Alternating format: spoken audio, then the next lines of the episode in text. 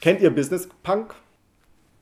Das ist eine Zeitung, eine Zeitschrift, die, ähm, wer ab und zu vielleicht mal irgendwie am Bahnhof rumsteht, da ähm, müsst ihr dann in diesen, in diesen Presseladen gehen, da gibt es eigentlich immer Business Punk. Schaut mal rein, denn da werdet ihr gut informiert, was so den aktuellen Stand neoliberale Ideologie bei der ähm, Elite und bei den Chefs angeht.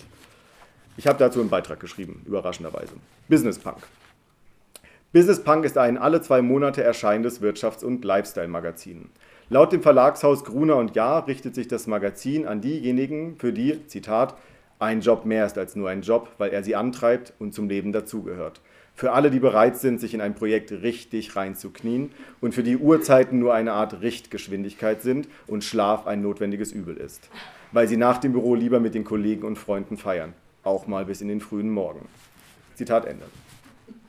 Der typische Business-Punk von heute ist ein tätowierter, bärtiger Hipster, der unter der Woche Kilometer auf dem Laufband macht, hart in seinem Creative-Media-Job arbeitet, darin natürlich voll aufgeht und sich am Wochenende mit Koks bis zum Anschlag auf Partys rumtreibt. Der Business-Punk ist ein Rebell, jemand, der gerne mal die Regeln bricht, ein Nonkonformist. Und er ist Chef. Business Punk erinnert sein Publikum in einem Beitrag über unterschiedliche Praktikantentypen daran, dass es selbst auch mal ein Praktikum machen musste. Business Punk verrät, auch das Praktikantenhaben ist, Überraschung, nicht immer ein Zuckerschlecken.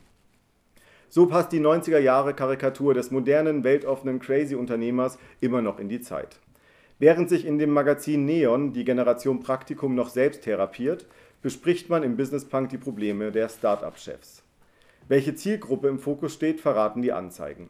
Dicke Autos von BMW bis Mercedes-Benz sprechen bestimmt nicht das in Wohngemeinschaften, in Wohngemeinschaften lebende akademische Prekariat an. Der Business-Punk von heute ist nicht nur sportlich, locker und lustig, sondern ein Kosmopolit. Er ist ein aufgeschlossener Vorgesetzter, der seinen Untergebenen kreative Freiräume ermöglicht, sich als liberal und auch antirassistisch versteht, ein Dutzend Kickertische in seinem Unternehmen aufstellt, ständig Clips und Pics an seiner Instagram-Pinwand postet und liebend gerne an der firmeneigenen Fruchtsaftbar über die letzte Folge von Jan Böhmermann sinniert. Doch auch im Jahr 2016, und das gilt bestimmt auch noch für das Jahr 2018, ist der Business Punk vor allem eines, männlich. Nicht von ungefähr schmiss Gruner und Jahr Business Punk zeitgleich mit dem Grillmagazin Beef auf den Markt. Beef hat ähm, die, den schönen Untertitel Das Magazin für Männer mit Geschmack. Und äh, auch gleichzeitig zu Beef und Business Punk hat Gruner und Jahr Gala Man auf den Markt geschmissen. Auch Business Punk ist ein Männermagazin, in dem Frauen selten als Unternehmerinnen porträtiert werden. Das Magazin mit dem Untertitel Work Hard, Play Hard beschäftigt sich dafür umso häufiger mit Sekretärinnen oder affärenkompatiblen Freundinnen der Kollegen, mit denen der Business Punk von heute zwar gerne fickt, aber nicht so gerne zusammenarbeitet. Der Business Punk des 21. Jahrhunderts zog sich dem Stock aus dem Arsch, den er von den übergewichtigen, Zigarre rauchenden und spießigen Chefs der 50er Jahre geerbt hatte.